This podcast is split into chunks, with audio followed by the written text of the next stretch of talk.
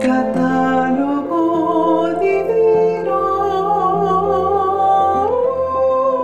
Para conocer la vida de los santos con las hermanas trovadoras de la Eucaristía.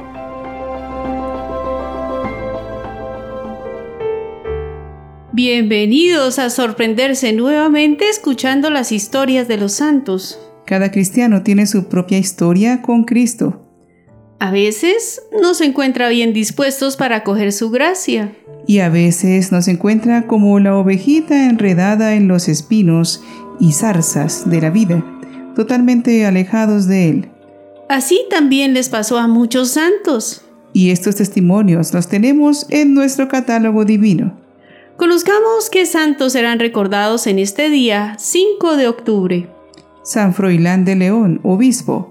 Santa María Faustina Kowalska, virgen. San Apolinar, obispo. San Atilano de Zamora, obispo. Santa Caritina de Corico, mártir.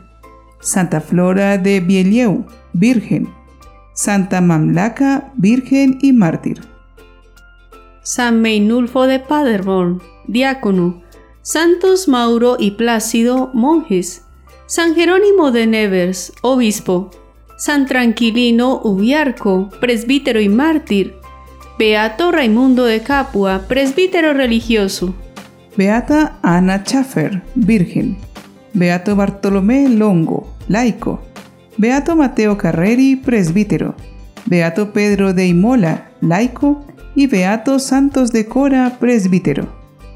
Aunque hemos escuchado muchas historias inusuales, la de este día nos dejará una huella inolvidable. ¿Imaginan que un brillante abogado que practicaba el espiritismo y el satanismo llegó a dar un cambio total en su vida por la gracia de Dios?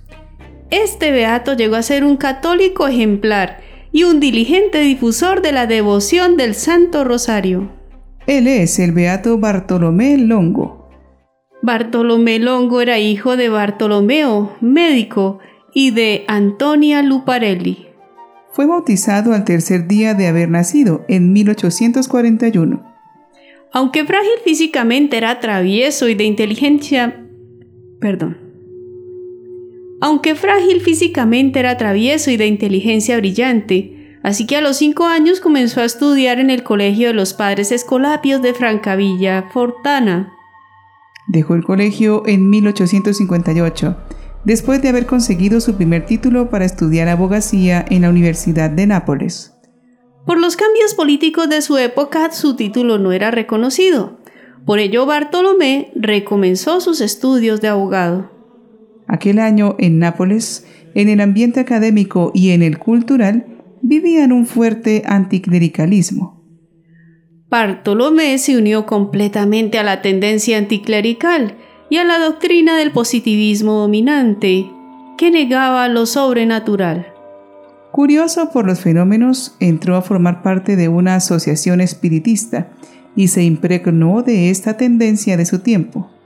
Bajo su influencia, Bartolomé Longo se alejó de los sacramentos y la oración, pero la duda sobre la divinidad de Cristo no dejaba de atormentarlo un confidente lo invita a una sesión de espiritismo. Allí Bartolo, como también era conocido, cuestionó al peligroso espíritu. De sus respuestas, que le decían que no era verdadero el sexto mandamiento y que las iglesias católica y la protestante eran ambas falsas, quedó Bartolomé confundido y atrapado en estas creencias. El rechazo del sexto mandamiento lleva al joven a todos los excesos de la inmoralidad, mientras que la duda sobre la verdad del catolicismo le lleva al indiferentismo religioso. Seducido por la magia, Bartolo se entrega a la adivinación y al espiritismo. Se convierte en un medium de primer orden e incluso en un sacerdote espiritualista y se enreda en la moda anticristiana de la época. Pero Bartolomé empezó a vivir muy mal. Insomnio, visiones extrañas y debilidad, ante lo cual empieza a caer en prácticas que le deterioran la salud física y mental. Después, Bartolo afirmará a los que no creen en la acción del demonio mediante el espiritismo. Yo lo experimenté y fui liberado por un milagro de la Virgen María. Las fieles oraciones de la familia de Bartolomé por fin derrumbaron su dureza. Una noche escuchó la voz de su difunto padre gritándole, Vuelve a Dios. En esa situación se abrió una ventana de esperanza. Bartolomé fue a ver a un amigo, el profesor Vincenzo Pepe, además católico convencido. Bartolomé defendía sus ideas y Vincenzo no pudo contener un grito. ¿Tú quieres morir en el manicomio? ¿Y además condenado? Fue como una sacudida. Bartolomé empezó a recapacitar. Una noche, pensando en su familia, tomó la decisión de cambiar en profundidad, volviendo a la iglesia. Se despidió de sus amigos espiritistas, que se reían de él. Al mismo tiempo pidió ayuda a un sacerdote dominico con quien pudo tener largas conversaciones. El día del Sagrado Corazón del año 1865 se confiesa. La paz entra de nuevo en su vida. Tras un mes de dirección, Bartolomé por fin fue absuelto y empezó su obra de atraer a las personas de vuelta a Cristo. Seis años trabajando así, se consagró como laico dominico en la fiesta de Nuestra Señora del Rosario. Bartolomé, como cualquiera de nosotros, todavía tenía difíciles recuerdos de su pasado. Se sentía indigno del perdón de Dios. Durante este tiempo continuó trabajando como abogado, pero ya no podía ejercer por su mala salud.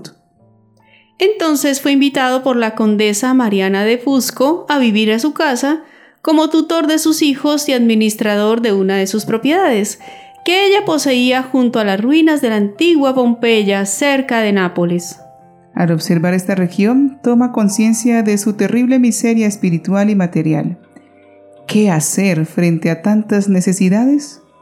Allí, en octubre de 1872, Bartolomé, agobiado por los recuerdos de su vida pasada, recordó las palabras de su confesor, el padre Alberto Radente. Si quieres salvarte, propaga el rosario. Es promesa de María. Declara a la Virgen que se dedicará a ello en esa región. Y la paz que siente le confirma que su súplica es escuchada. Comienza por fundar una cofradía del Santísimo Rosario. Enseña a la gente a orar. Distribuye medallas y rosarios. Poco a poco la práctica religiosa vuelve. Luego, por consejo del obispo, construyó un templo dedicado a María. Gracias a las curaciones que la Virgen realizó incluso antes de construir el santuario, mucha gente se animó a apoyar económicamente el proyecto. Años antes de concluir la obra, el santuario fue conocido internacionalmente y los donativos comenzaron a llegar de todas partes. La construcción duró prácticamente 15 años. Instala sobre el altar mayor una pintura de la Virgen que no tarda en arrojar desde el cielo una verdadera lluvia de milagros. En 1877 Bartolomé Longo escribió y popularizó la práctica de los 15 sábados. Dos años más tarde, curado de una grave enfermedad, después de recitar la novena que había compuesto, hizo 900 ediciones en 22 idiomas.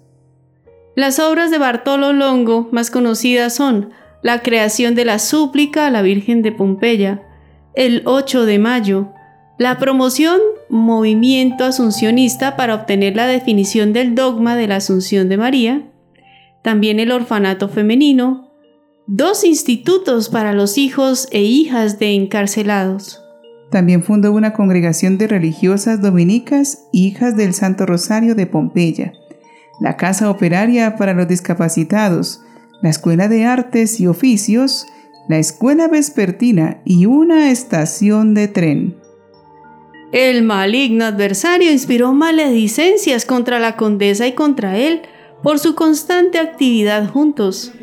Informado de las calumnias, el Papa León XIII le dispensó del voto de castidad que había hecho y aconsejó que se casaran, lo que Mariana y él hicieron en el año 1885, continuando en su activa caridad y evangelización, viviendo como buenos amigos como habían hecho. Bartolomé murió el 5 de octubre de 1926. Sus últimas palabras fueron, Mi único deseo es ver a María que me salvó y me salvará de las garras de Satanás. Fue beatificado por San Juan Pablo II en 1980. Oremos con este fragmento de la súplica a la Virgen, escrita por Bartolomé Longo.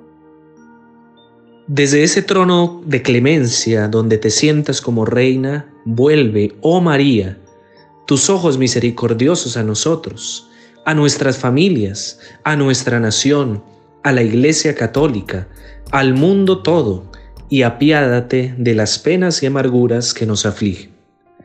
Mira, oh Madre, cuántos peligros para el alma y cuerpo nos rodean, cuántas calamidades y aflicciones nos agobian Detén el brazo de la justicia de tu Hijo ofendido, y con tu bondad subyuga el corazón de los pecadores, pues ellos son nuestros hermanos e hijos tuyos, que al dulce Jesús costaron sangre divina y a tu sensibilísimo corazón indecibles dolores.